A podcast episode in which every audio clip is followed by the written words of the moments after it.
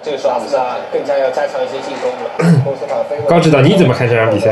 啊，我觉得这场比赛那个我场的这个赢面还是比较大的。啊，能够在热刺的主场，呃，六十分钟左右还领先的话，但是老实说，像这种比如说呃曼城德比呀、红色德比呀、北伦敦德比啊这种规模的比赛，双方都已经非常对吧，习以为常了，然后都是非常熟悉的。虽然客场球迷的那个票数肯定会比较少，但是因为。都是在一个城市里面，实在是很难去控制这个这个东西的。然后他，你基本上骂声、欢呼声都是差不多的，我觉得。听到现在那个听众朋友们应该会障碍和尚摸不着头脑，是吗？我们到底在干什么？嗯。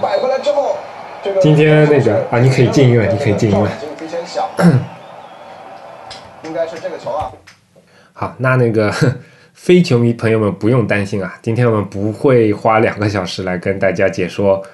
阿森纳和托特纳姆热刺的这个比赛的。呃，二零一九年这个英格兰足球超级联赛第几轮来着？二十八还是二十九？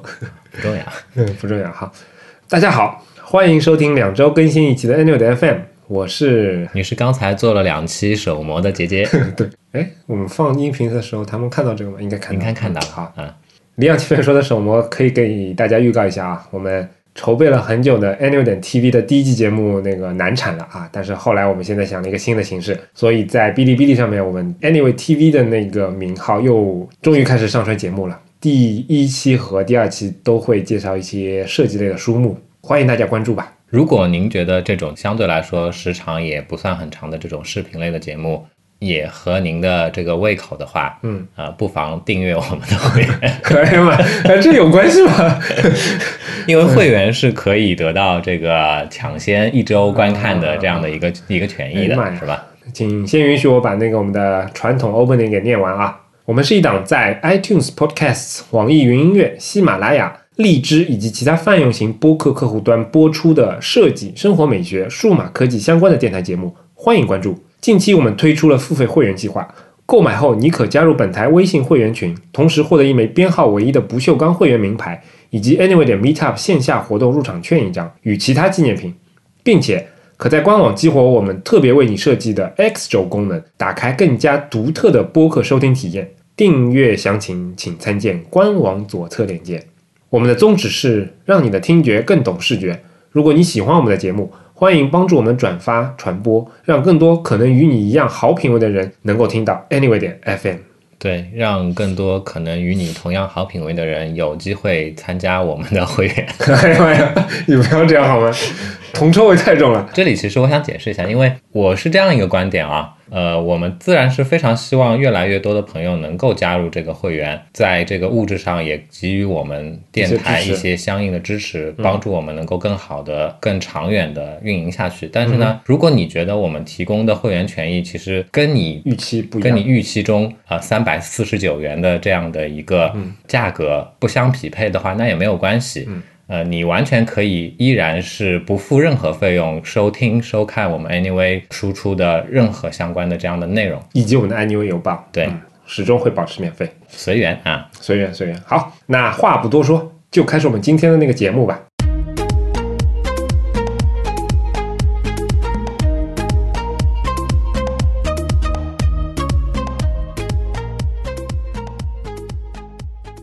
其实李昂前面也提到，我们有很多朋友会在我们的官网以及评论以及邮件形式来跟我们聊一下下一期内容可以讲什么这样的一个事情啊。最近我们收到一个听众的来信嘛，然后他让我们聊一下那个现在正在那个开的那个 MWC 那个大会，对吧？啊，是。但是那个网易云那边也有几位希望我们聊一聊这个折叠屏手机，对三星推出的这个折叠屏的这样的一个新的品类的这样的一个手机。MWC 这个我自己没有去，让我去读一下 iPhone 二的报道啊，然后再跟大家说，我觉得可能也不太合适啊。老实说，这种类型的我可能也就去过 CES 那个展，是 CES 加州的吗？哦，那个那个那个呃，那个叫什么？拉斯维加斯。拉斯维加斯对，嗯，我个人觉得参展的体验不是特别好。作为一个普通老百姓来讲啊，嗯嗯，比如说我去看阿凡尔的报道，对吧？或者谁的那个报道，其实是多少是以一个。偏上帝视角的角度去看的，嗯，因为你知道啊，在新闻发布会上，比如说有哪些比较重要的一些消息啊，嗯，然后你通过一些额外的特权，比如媒体证，你可以进入一些不需要排队的那些地方。但是如果你作为一个普通人，想要去找到所有的东西，自己感兴趣的那些东西，然后还能去体验到那些产品，其实花费的时间是非常长的。啊，你前期可能需要做非常大量的准备工作。我也是公司的任务嘛，所以我自己并没有说特别关注这个或者那个那相关的东西，所以我也没有没有准备那个。充分，然后到那边就懵逼了，因为那个场馆非常的大，好几个场馆连在一起，然后不同类型的东西又混杂在一起啊。而且你像上海有很多大型的展览馆、展览厅，然后城市的建设其实相对来讲是建设的非常的还算是比较好的。但是拉斯维加斯那个地方呢，它的交通啊，其他那些设施啊，我觉得跟上海这种大城市、北京这种大城市还是不能比的。C S 这种全世界那么多记者啊，那么多相关媒体人员以及数码科技这些这些方面的人，全都嗡到一个城市来，可能一年就这么一次，就在短短的几天里面，其实整个城市的交通我觉得是有问题的，你打车都打不到。当然也有可能是因为我是以一个外国人在那边去参加那个展览，可能我也对当地东西也不是特别熟，所以也不能一言盖之吧，我觉得。嗯嗯。OK，那说了这么多啊，我们还是回到那个主题。就是我早就不想聊这个。好吧，我还以为你是看球看的太入迷了。哎，点球！哦，点球了！哎呀，曼联球迷，你不要这样啊！终于比赛朝着我们希望的方向发展了。嗯，哈利凯非常的冷静，一看就是点球主罚的好手。嗯，裁判员哎，不仅判罚了点球，甚至还拿出了黄牌。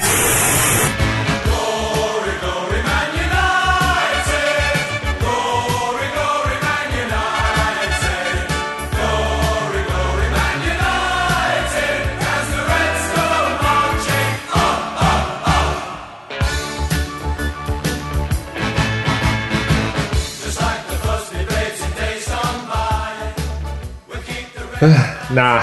在被呃李昂及时的制止之后，我们终于可以开始进入我们今天正题了，对吧？其实主角是刚才有提到的这个。折叠屏手机，对吧？嗯，或者说折叠屏这样的一个新的屏幕的这样的一个品类，嗯，这样的一种呈现的技术，以及说折叠屏背后会牵涉到的一系列的我们在界面设计当中会体现到的种种的适配啊，然后跟这个具体设计时候的一些布局啊相关的这样的一些这样那样的一些点，先大致说一下我的感受吧。嗯嗯，我觉得就是大家的反应还是有点有点慢，嗯，因为你指的慢是。其实折叠屏这个技术从谣传到大家看到一些 demo，到现在正品，应该现在只是发布会吧，应该还没有立即开售吧？我记得华为要到是要到什么时候才能正式拿到货来着？反正就是这其实应该是一个要长达好几年的一个一个时间。大家也知道，就是手机发展到现在，它基本上也比较固化了嘛。然后它的主流的那个屏幕就这么点方寸的地方就可以发展。如果是要做一些差异化的话，那折叠屏是一个非常非常好的一个方向嘛，对吧？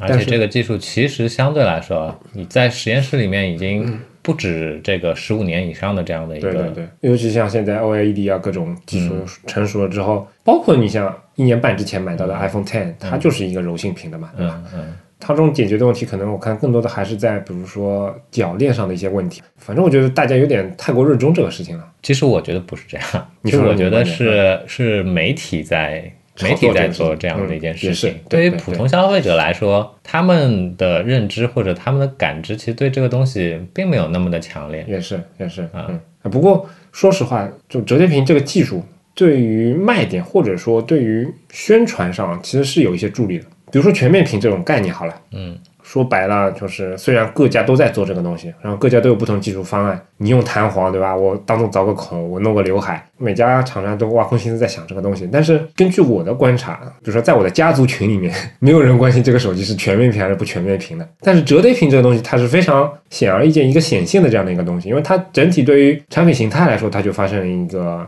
结构上的巨变，那这个东西其实，哎，我看到家族群里面有人讨论这个事情了。当这个事情到你可能五六十岁的父母也在关心这个事情的时候，你就发现，哎，这个事情还真的可能是有有有搞头的一个东西，对吧？你提的这个点非常好啊，让我让我想起了就是曾经发生过的哎，呃你说什么？同类型的这样的一个事情。譬如说，就是当年我们从这个带九宫格键盘的啊 Feature Phone，、然后逐渐的迁移到呃以一块正面的这样的一个三点五寸以上的这样当年还是大屏幕的嗯。这样的形态的手了机解。了解，呃，所谓的智能手机，呃，这一整个过程，嗯。比如说我们身边周围的普通消费者的反应，我现在回想起来啊，就像我们刚才有提到的，其实对于普通消费者来说，譬如说在二零零七年 iPhone 刚发布的时候，嗯对普通消费者来说，这个东西它可能在他印象当中就相当于是一个跟奢侈品挂约等号的这样一个东西，嗯它并不是跟他这个日常生活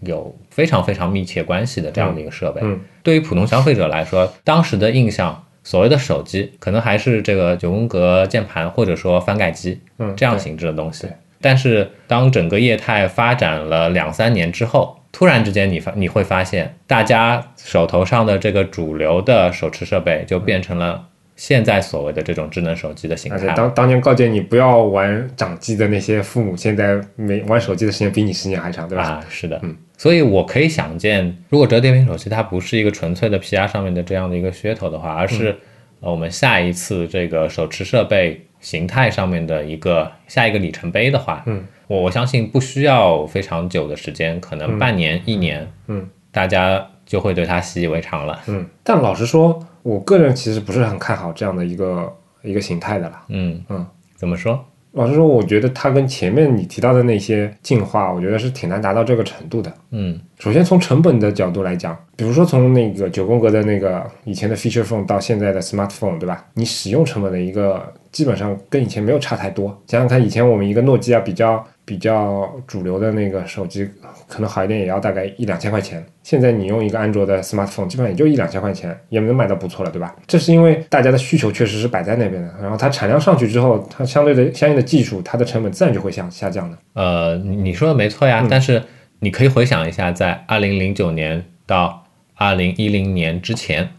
大家所谓的这个智能手机，大屏的智能手机，嗯当然当年可能还没有超过五寸，对吧？大屏的智能手机的价位是在怎么样的一个一个档次上面？嗯不会有低于这个呃三千块以下的，甚至说如果是行货的话，不会有低于四千块嗯以下的这样的一个价格出现的，对不对？嗯这个时候其实已经是这种形态的智能手机趋于成熟的。嗯这个成熟指的是标准上面的成熟，然后供应链的成熟。嗯嗯但是这个价格还是居高不下的。嗯然后直到小米出现，小米用它的一九九九删了非常多的一些厂商的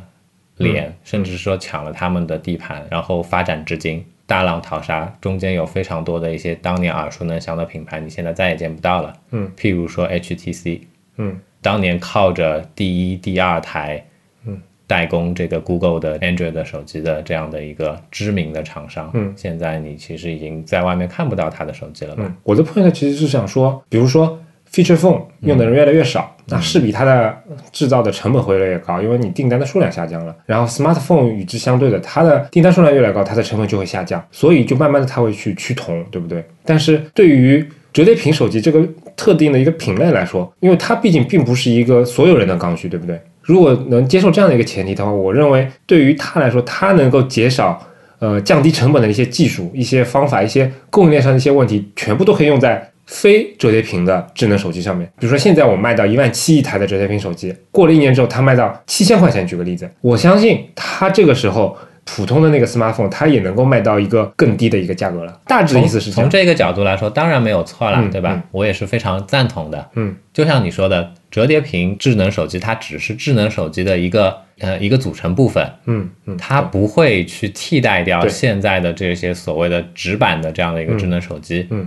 对吧？它们会并存。嗯。就像当年的这个直板手机跟翻盖手机嗯。的概念类似，这点我觉得倒不一定，只不过是现在折叠屏的这个形式是还算是比较臃肿的，然后技术还是非常早期的。但如果技术再发展了，我指的不是一两年，可能更长一点时间，随着电池啊、其他一些相关技术成长之后，指不定折叠屏就真的成为了一种标配了。哎，朋友，嗯我刚才顺着你的话在说，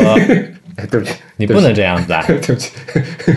哎，好好吧，我再来补充一下我的观点。嗯嗯嗯，我觉得你后面那个讲的也没错，但是这个太遥远了。一方面它太遥远，另外一方面我觉得到那个时候的话，它就不再是我们现在意义上面的手机了，也是，对吧？它其实是需要除了屏幕之外，所有其他的相关技术都更新了。对对，譬如说这个印刷电路板，它也需要是软的，然后电池它也需要是软的，对，才能够出现那样的然后那样的所谓的随心所欲折的这样的一个。我指的随心所欲所以者，可能类似于十年之前微软视频那些创想未来那些视频里面，对吧？是那种纯透明啊，然后那种可能它这个屏幕它都是激光全息啊，什么乱七八糟这种这种这种东西的。虽然我个人不太喜欢折叠屏这个形式，但我觉得看到这个东西还是比较欣喜的，其实我没有特别大的感触，是吗？嗯，虽然我觉得如果到时候量产了的话，我或许会去或许会去买一台来尝试一下。嗯但是对于我来说，到目前为止啊，就像你刚才有讲到的，我对它的观点就是，它还是一台普通的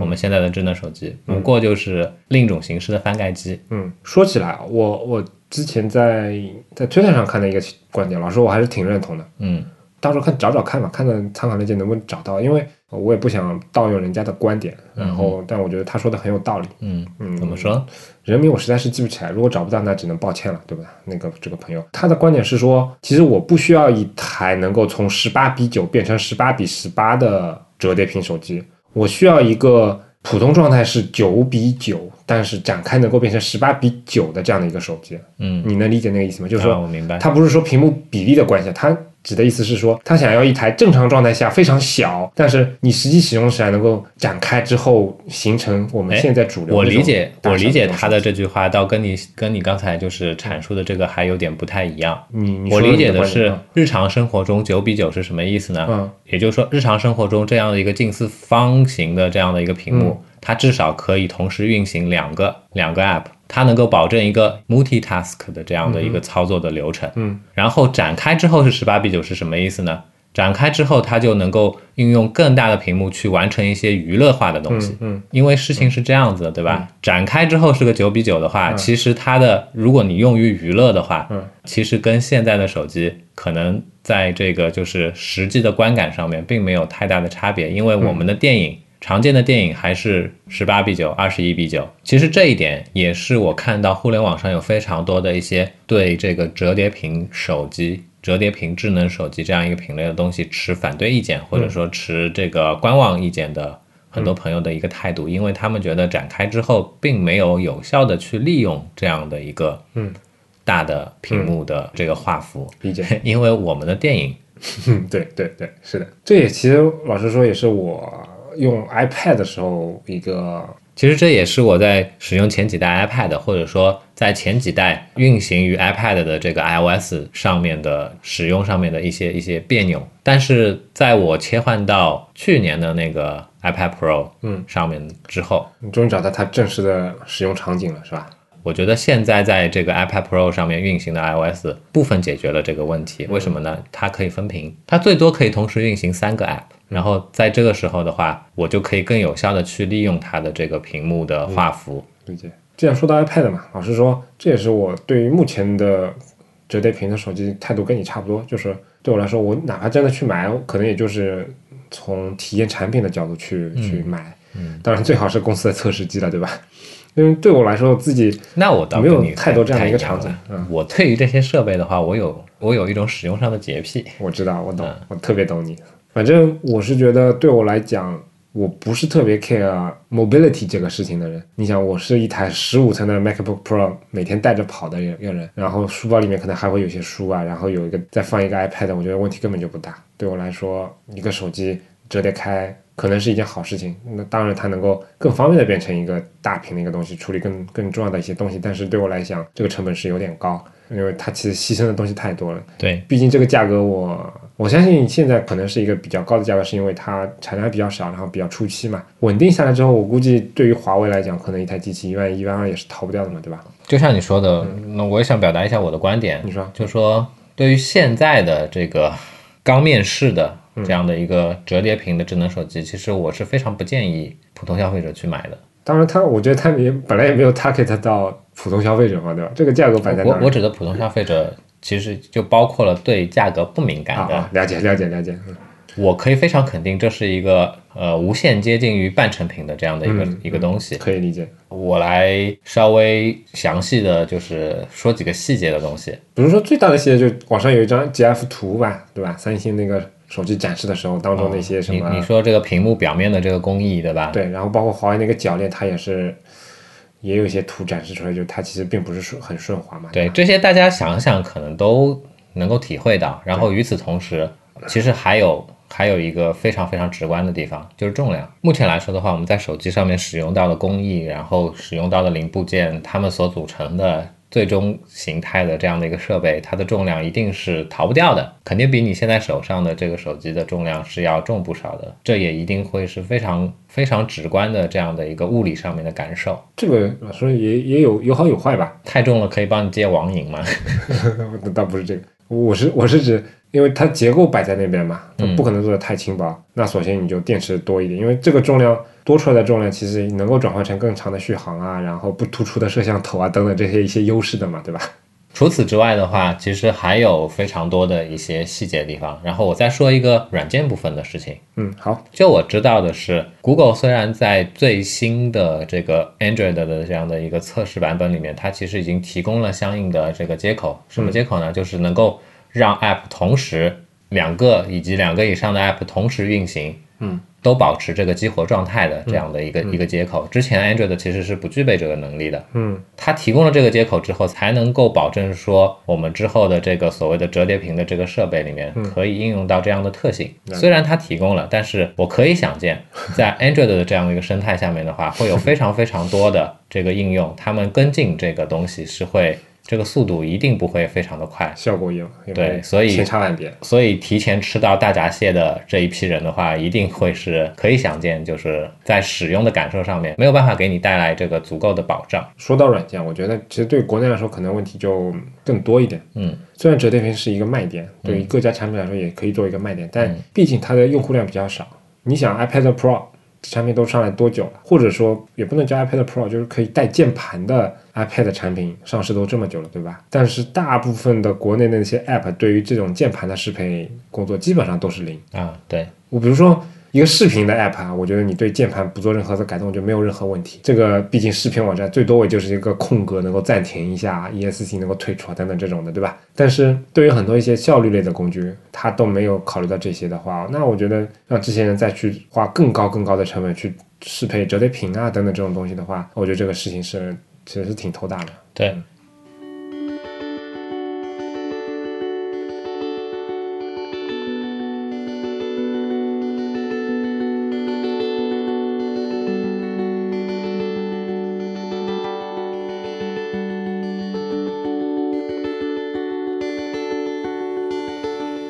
好，音乐回来呢，我们再从另外一个角度来说一下这件事情。大家可以看到，无论是三星也好，还是华为也好，他们在介绍现在这个折叠屏设备的时候，他们营造了一种使用场景，呃，无非就是偏向商务人士，然后他可能能够在他外出的时候、移动办公的时候，嗯，使用这样一个设备，帮他去更有效率的去完成他的工作。嗯哼，但是小弟弟个人觉得这个使用场景是非常的生硬的，甚至说是非常虚假的。虚假老师我也我也不太清楚，但我觉得生硬是肯定的。那我来解释一下为什么我觉得它是一种虚假的使用场景。嗯，你说，大家想象一下，这样一台设备，当我把它完全展开之后，它尺寸摆在那边，然后如果你这个时候要使用它系统自带的这个被唤起的软键盘的时候，嗯，你整个操控的这样的一个使用感受，可能类似我们像我们在 iPad 上用虚拟键盘的这样的一个方式，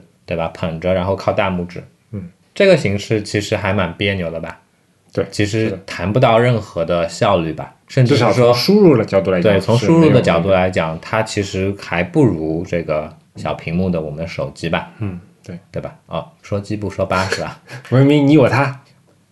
但是输入恰恰是商务人是非常重要的一个一个商务形式当中，行为动作。你是不可或缺的这样的一个行为。但我觉得可能对他们来说，他只能营造另外一个场景，就看报表，看报表能够看得更细一点嘛，对吧？屏大了好吧，我还想继续谈输入这事啊。啊，好好，对不起，就又打断你了，哎呀，那好，那我们换一种角度来进行输入。嗯，我给它配一个外置的键盘，那还要折叠干嘛呢？对，虽然输入方便了，那还要折叠干嘛呢？对，所以说从输入角度来讲，那还不如以前那种黑莓，对吧？对，弄一个面积不一定更大，但是它的反馈以及输入的错误率更低的这样的一个键盘。啊、其实不是，错误率不一定比现在的这个虚拟全键盘低。像类似黑莓、Palm 他们当年带的这个就是物理的全键盘的，对对对对，有效率的部分是什么呢？是那个滚轮嘛？是配合着的快捷键。啊、了解了解。他们所配合着这个物理的全键盘的一系列的快捷键操作的话，才真正是体现这个效率的。但这部分东西你在虚拟键盘上是没办法完成的。嗯，然后既然说到我我本人或者说我台或者说我们两个人都能够感受到，现在他们在 PR 时营造的这样的一个使用场景是比较虚的。嗯，那要不谈一谈，如果是我的话，我会怎么去营造这个使用场景？或者说，如果是我的话，我会怎么把这个折叠屏的这样的一个特性去应用到现在的某一种设备上面，让它去符合真正的使用场，景？开始造吧。我我想问你们，啊，你想问我啊？好吧，我先说，看过我台 Anyway 点 TV 第三期节目的朋友，呃，如果你还记得的话，那你一定知道我曾经拥有不止一台这个电子书阅读器，对吧？嗯，所以的确是这样，我是一个我是一个这个重度的阅读爱好者，也是一个重度的这个亚马逊的这个 Kindle 产品的这样的一个使用者。嗯，我想表达的是，如果我是这个折叠屏设备的这个产品的产品经理的话，我会第一时间把这个东西应用在这个阅读器上，电子阅读器上面，嗯，有道理特指的是这个 e ink 屏的电子阅读器上面。啊。配合我们上一期节目说的忽悠，对吧？玄学类的 PPT 都想好了，对吧？你就那个第一页上来先忽悠一下，在手机这个或者说平板电脑这个距离尺寸上来讲啊，根据安子简单的那个什么。呃，研究报告对吧？这个我们最佳的屏幕的文字大小是多少，对吧？但是呃，如果要满足这个情况的话，我们就没有办法再满足说单行大概四十个汉字这样的一个比较标准的一个行长，怎么办呢？然后下一页 PPT 就是那个苹果最大的手机不符合要求，大叉；华为最最好的手机不符合要求，大叉。啪一下一个动效出来啊，我们的一个折叠屏的阅读器就出来了，对吧？反正我觉得你你说的这个场景确实还挺有道理的，因为阅读器这个东西虽然它比较小，不一定特别的大众化，不一定每个人都有这样的需求，但确实它是一个非常对于尺寸呀，然后对于距离啊，然后对于大小啊这种确实是有比较比较严格要求的。我而且是这样，在我日常的这个使用过程当中，对于这个电子书阅读器，它的尺寸其实是随着使用场景的不同是有不同的要求的，嗯哼，比如说你在行走时候看书，跟你在安静时候看书不一样啊，这种就已经是非常不一样了。比如说在移动的过程当中，我需要一个随时可以揣在口袋里面的这样的一个设备，嗯对。它可以更方便的让我去面对就是突如其来的各种的一些一些情况。嗯。那在比如说正常的我我我坐在沙发上，然后坐在坐在躺椅上去看书的这样一个场景的话，它可能这个这个画幅更接近于这个纸本的书，嗯，都 OK 没有问题，对吧？还有譬如说去年还是前年的时候，索尼有推出过两款电子书。这个阅读设备相对来说都是非常大的这个幅面的，一个是十寸，一个是十二寸的。嗯，它的主打的使用场景是什么呢？看论文，或者说是需要阅读大量的那种扫描的 PDF 文件的这种使用场景，嗯，那你就需要这个本来画幅就比较大嘛，这样你才能看清楚上面一些细节，细节的这些内容。所以如果有这样一个设备，它能根据我的这个使用场景的不同而去切换它的屏幕尺寸的话，我 我想想都会觉得非非常的兴奋对，确实像你本来就是重度的阅读的用户来说，这是这算是一个比较好的一个场景啊，是你问我这个问题，我是有点懵逼。哪怕你在回答啊，你你在说你的设想的时候，其实我也没有想出来太多的一个场景。比如说对于特定一些，比如玩游戏啊什么的，其实之前网上也看到一些例子了嘛，对吧？就是呃，如果游戏场上适配的不好的话，这个画面反而会被裁切，这取决于你是怎么样去展开这个画面了，对吧？其实我提到这个电子书设备的话，也是基于现在的这些就是技术的瓶颈嘛。嗯，我觉得落地在电子书上，其实可能是它更好的这样的一个目前的这种解决方案。但是就像你说的，电子书毕竟是一个小众品类的这样的一个产品。难得弄出一个这么牛逼的技术，不能往这么方向去弄，是吧？对，其实软屏的这个 e ink 屏幕，好几年前都已经有商用的这样的方案了，只不过说没有用在电子书上面。嗯，其实这说到这又想让我想到我们以前打印机那些产品了。嗯，说到底还是这些场景可能越来越小了，或者说没有特别大的发展，所以没有很多人去投入力量来做这些事情，对吧？但对其实它有很多很多方面，其实都还是有非常大的潜力的。它其实使用价值并不，小，就算打印机吧。嗯，哎呀，说鸡不说吧是吧？文明你有它，就说打印机，嗯，其实现在你看，哎，哪家公司它没有这个打印机、复印机、扫描仪的，对对吧？这些你在日常的办公活动当中都是不可避免、不可缺少的嗯这个使用行为。嗯，但资本市场只会找那些比较有卖点的，对吧？比如说今年下半年都什么电子烟，我操，这个电子烟感觉谁都在做。说起这个东西的啊话，我怎么记得我们国家是不准做这玩意儿的呢？我我其实不太熟，我我完全不了解，因为像诸如知名的这个日本的那个 IQOS，其实是不不能再卖的是吗？对对对对对。啊，这样的我相信，其实现在这个品类的产品是游走在这个灰灰色色地带是吧？对嗯，有可能，毕竟是牵涉到一个非常大的利益了，对吧？啊，中国那个烟草公司应该是中国市值最大的公司了吧？不知道。我家离这个哦，哎，对，杨浦卷烟厂是啊吧？中华卷烟厂是啊非常近中华卷烟厂对对对哦。每次这个开车路过那边的时候，我其实都会有下意识的把车窗打开 还挺香的是吧？啊，那个味道在空气当中弥漫的那个烟草的味道，其实是非常好闻的。嗯，好，那我们回来，从烟草有什么音乐能够透露出一些烟草味呢？有阿拉伯的烟，等等等等。行，好的。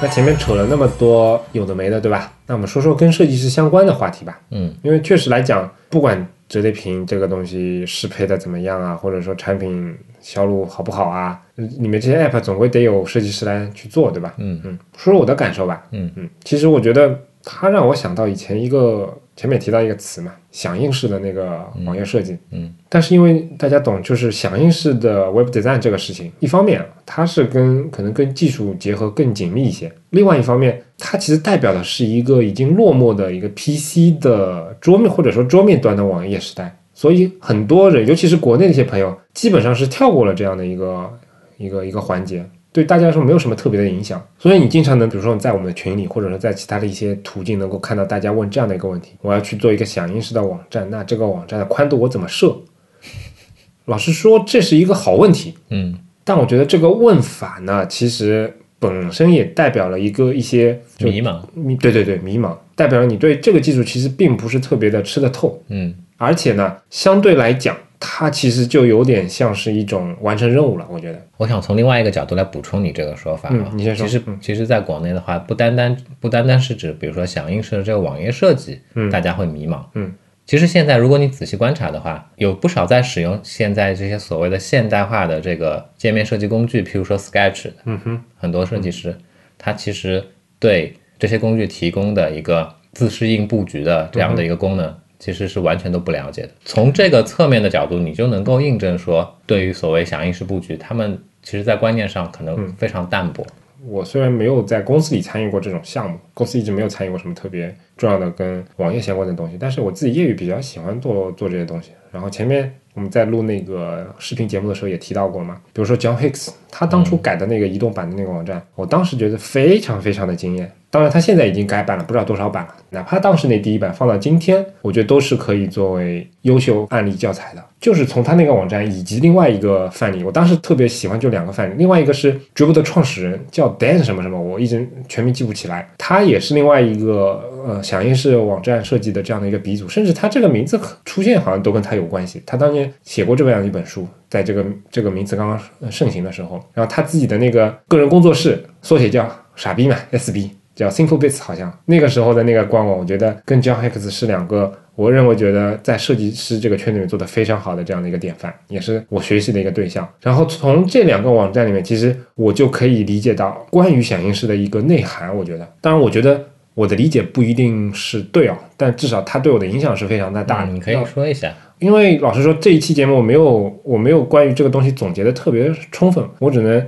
大致的说一下那个几个方面啊。第一个方面是对于尺寸这个概念，我觉得就要彻底的打破。嗯就有点像从牛顿经典力学到量子力学的一个变化，不是说牛顿力学的时候啊，我们度量单位是米，现在到新的地方量子力学啊，我们研究的东西小了，那我们度量单位变成毫米，不完全不是这回事情，而是说你的整个图景就不一样了。对于你来说，你本来的一个东西，它的尺寸，然后它的大小，你可能是有一个固定的大小的，但现在在默认状态下，你的心目当中对这个尺寸的定义就应该去变化了，就嗯不能再以一个绝对的单位去想。去考虑你这个东西是怎么做、怎么设计的。举个例最简单的，比如说一个东西的一个宽度，你可能以前是一个六百像素的，那你现在直接打破掉它的最大宽度这样的一个设想，你就是想象它在这个布局当中，它的宽度，比如说是百分之六十，然后另外一个方面是说它的一个文字大小啊、尺寸什么大小这种东西，其实并不是说特别死板的说一定要一个固定的一个尺寸，它其实每一个元素都是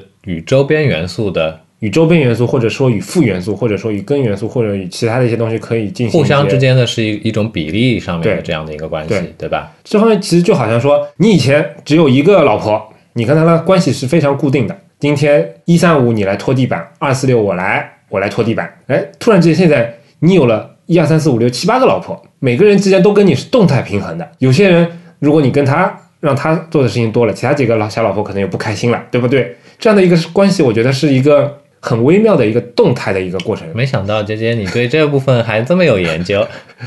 这是一方面。第二个，我觉得可能更重要，就是如果你从一开始就打算用这样的方法去做这个设计的时候，那其实你心里面可能要有一个草稿。这个元素你可能在桌面端是横排的，但是在手机端它可能完全是竖排的。那它的关系逻辑，这时候就非常非常的重要了。网页里面我一直讲一个 HTML 标签的一个语义化，它指的是说，就比如说你这个标签它应该是用来描述文本的，那就不要用来做其他的事情。然后这个东西它应该是一个标题，那就让它统领下面的文本。如果这个东西你要加一个装饰性什么东西，就尽量不要在里面增加这些额外的东西。那这样的一个思想，其实在做设计的时候，我觉得也是可以去运用到的。就是说你在做桌面端设计的时候，可能是因为好看啊，或者说一些特别的需求啊，或者说一些布局上的一个原因，你可能把它的一个位置啊、大小啊、颜色进行一些调整，我觉得这都没有问题。但是你心里面要非常的清楚的知道，就是说页面当中哪个东西是主，哪个东西是次，然后它们的关系是怎么样的，整个一个结构是怎么样的。当你这个清楚了之后，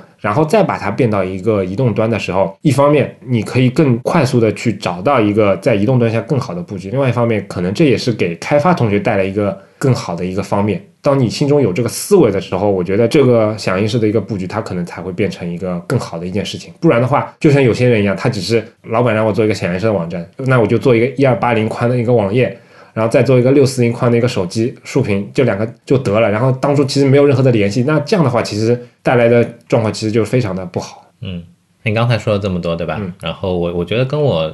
跟我自己的认识也比较相近，嗯我我就稍微再补充一下，在我的理解，所谓的响应式布局，它一定不是单纯的，比如说，哎，从一个分辨率到另外一个分辨率的所谓的缩放拉伸，对，嗯，对吧？那这种它不叫响应式，响应式指的是我们在这个屏幕分辨率的这个切换的过程当中，它的布局，嗯，它所谓的这个 layout 一定是会产生一定的这样的一个调整的。对，然后在这个 layout 的调整的这个过程当中，你的界面当中的内容，你的界面当中的元素，嗯虽然元素是同样的，但是它们因为不同的 layout，它们就会呈现可能不太一样的这样的一个呈现的方式。嗯，然后就像刚才杰杰所讲到的，我们在理解、我们在思考我们的这个支持响应式布局的这样的一个界面的时候，在我的理解下面的话，我们就需要在我们的脑海里，或者说在我们的草稿里，对这一整个所谓的界面，嗯所谓的这个布局去做一个拆解。嗯嗯，然后顺着你这样，其实也也就是我想说的第三点，嗯，与我之前自己的预期不一样，就是做这个响应式设计的时候，其实它要求的并不是说你能理性的分析说这个东西在大的时候是怎么样，小的时候怎么样。我的个人感受是说，它其实极端需要想象力。嗯嗯嗯，我觉得这一点非常的重要。什么叫想象力？就是我指这个想象，可能这个词比较虚。对于做响应式设计的人来说，不管你用什么样的工具，不管你用，比如说是最传统的 Sketch 也好，还是说用一些更先进的，它本来就支持响应式那个设计以及输出的这些产品，不管你用什么设计工具，还甚至你就是直接在代码里面去写的，不管你是怎么样的，你都需要有一个很强大的一个想象力。这个想象力是说，并不是我这个元素在屏幕里放成这个样子了，那它其实就是这个样子了。你应该想象到它在更大的、更小的以及更不一样的一个雷奥特下下面是怎么样的。这带给我们的一个挑战是说啊，以前我们可能做一个设计，比如说我的习惯是这样的，可能我做一个设计，然后在固定的分辨率下做完这个设计，然后左看右看，然后前看下看，然后。隔了第二天，自己再看一看，嗯，这个有这个地方不对，那个地方有个不对。现在对我来说，可能大部分的情况下，我在做东西的时候，甚至都没有这样的一个固定的这样一个草稿。在这个做的一个过程当中，始终是要保持一个就是一个想象力，你能够大致的预期到它大概在更更大的那个间距时候是怎么样的，然后或者说它在更紧的地方，然后字变小了之后是怎么样的。我觉得这点非常的非常的重要，嗯。所以这就像我前面说的，就是我真的觉得，自从入了这个坑之后，你会觉得，哎，这个有点像传统经典。力学跟那个量子力学的差别，不管牛顿力学啊什么力学，其实你都是老师一教，你基本上能想象出它它那个场景。比如说老师跟你说一个苹果掉下来了，或者说一个行星绕着太阳转等等的这种东西，其实你都是可以去想象出来的。但是量子力学它的很多的东西，是事实上你没有办法用一种视觉语言，甚至说你没有办法用一种人类可以描述的一个场景去把它给描述出来的。这个时候其实就需要你一个非常强大的一个抽象能力。对，没错。然后对于我来说，像我这种没有这个物理学的这样的一个背景的，对不起，我好像这个例子举得不太好，是吧？普通人的话，那我我会想到另外一件事情，嗯，什么事情？从这件事情，我会我会想到说，哎，所谓的这个 responsive 的这个 web design，对吧？甚至是说，我觉得它不仅限于 web design，嗯，是这种响应式的这个界面设计的这种理念，嗯，对，我觉得这点说的很对，它其实是一种。它一种理念，嗯，它或许是这个平面设计的真正的进化版本。啊，动态的动态的布局，对吧？动态的它的元素的这些分布，嗯，它是所谓的这种经典的平面设计的进化版，嗯，在响应式布局的这种理念出现之前，我们在做的所有的界面设计，其实它跟原先的平面设计有那么大的差别吗？嗯。它的差别或许仅仅只是体现在载体的不同，嗯，以及说内容呈现的这个要求不同而已。补充一下，其实呃，responsive 这种 layout 之前其实还是有一些可能带动态的这样的一个东西，但是我觉得你说的很多，就是之前那些布局它可能当然也是那个时候时代的需要，那个时候移动端也没有那么强势，确实的这个变化，我觉得带来的变革跟响应色设计是不太一样的。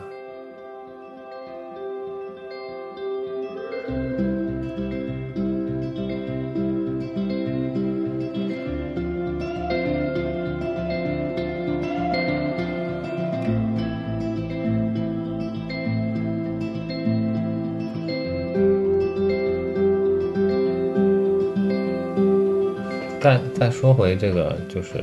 哎，对对对，我们说了这么多那个什么乱七八糟的响应式网页设计，其实都忘了今天的主题了，对吧？其实，在这个手持设备上面的，嗯，这个东西的话，我觉得它跟网页的这个响应式布局还是有一些不一样的。嗯嗯，对，因为它其实对应的这个分辨率，其实还是有固定的几种。特定的分辨率在那边的，但是我想提这一点是是说，大家明显可以发现这两年一些趋势，哪怕强势如 iPhone，它的分辨率现在都已经分裂的不像样子了，对吧？嗯，甚至说这个它的分裂。不单单是说一个固定尺寸上面的，在它的一个比例上面对吧？这个事情在安卓这边就更没得谈了嘛。这个过程当中，虽然它跟网页是完全两回事情，从开发上来讲，但总体来说，这个事情对于设计师来说，保持像李阳前面说的，你有这种响应式的理念，我觉得。是非常重要的。当然，这个词我们瞎掰的啊，不管是叫什么理念，反正就是你在做界面的时候，真的就不要像以前一样，只是保持说一个固定的一个尺寸啊，心中一直如果你有在这些平台上做相应工作的这样的一个需求的时候，嗯，当然，我觉得这也看产品的一些特性，对吧？对于呃分辨率比较比较关注的，然后它需要一些特质的一些东西，比如说我们以前做输入法，对吧？老实说。你用适配，或者说用可以适配不同分辨率这种方式去去让它在各个小尺寸下去不同尺寸下去弄，其实这个事情是比较难办的，因为我们的确是需要在各个不同尺寸上面的确去花很大的时间去优化，因为毕竟这个东西可能间距差个百分之一、百分之二，对于用户的输入的习惯来讲都会差很多很多。但是对于大部分以呈现信息为主，然后可能以比较简单的一些布局为主的话，你用一些更自由的、更偏向于响应式这样的一种一种方法去设计的话，其实对于开发也好，对于你自己也好，都是都是能够省力的。嗯就更加的有效率，更加的节省成本一些。对，是的，而且效果可能统一性上的效果来说，肯定会更好一点。嗯嗯，没错，对吧？然后我们再说回手机啊，嗯其实刚才已经有讲到这个 Google 这边的话，最新的 Android 的九八，对吧？嗯，Android 的九点零是它的代号是 Pie，嗯，对吧？嗯，在 Android 的 Pie 的这个测试版本里面，它刚刚加入了这这个就是同时能够激活呃两个以上的这个 App 的这样的一个特性。嗯然后我们再回到现在的这个这个提供了这个折叠屏设备的厂商，三星也好，然后华为就更不用说了，对？华为那个屏的供应商是谁啊？应该是京东方，哦，嗯，但是京东方应该是采购的三星或者 LG 的这个产线，嗯，这个不重要，对吧？那都不重要。刚才讲到了，无论是三星也好，还是华为也好，其实他们用的又都不是原生的 Android 的，对不对？嗯，对，还牵涉到了一个二次开发的这样的一个工作量在那边，是，所以我可以再一次的这个强调，我可以相信，真正终端用户拿到手、拿到这个设备正常使用的时候，嗯应应该还有一段时间。嗯，把它非常顺利的在各个主流 App 上用起来呢，又对，那那可能就是那可能又是一个遥遥无期的时候。我想表达的是，我不太，我对 Android 这边去推行这样一个东西，我持保留态度，我不太乐观。嗯，因为从现在安卓这边的这样的一个跟进适配的这种尿性来看，对吧？嗯，你能看到现在 Android 的设备，嗯它的这个碎片化还是那么那么的严重。对。说说起安卓，我倒是觉得其实有点可惜啦。嗯哼，我觉得 Windows Phone 没有活到这个年代。